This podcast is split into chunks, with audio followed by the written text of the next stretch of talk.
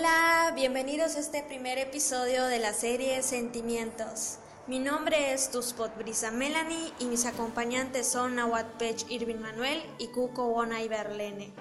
Un recorrido en el que les compartiremos un hermoso poema sobre el porfiriato. El poema se titula La voz del pueblo. Posteriormente Irvin nos deleita el poema y Naivi nos mencionará las condiciones del porfiriato en inglés. Comencemos.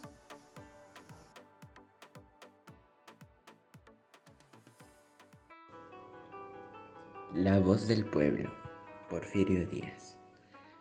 Díaz eliminó todo intento de reelección, mas cuando gobernó mil veces decretó sufragio efectivo, no reelección.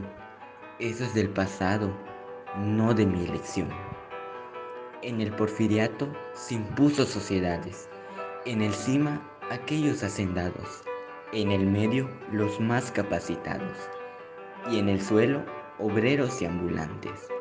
En aquella época se desarrolló un gran proyecto, el ejemplo de un tren con grandes funciones.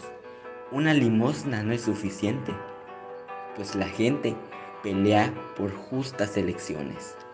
Baldíos indígenas vendidos por papel. En los años predilectos no opinaba el indio aquel. Mientras su pueblo aclamaba igualdad, los tiranos reprimían a la sociedad.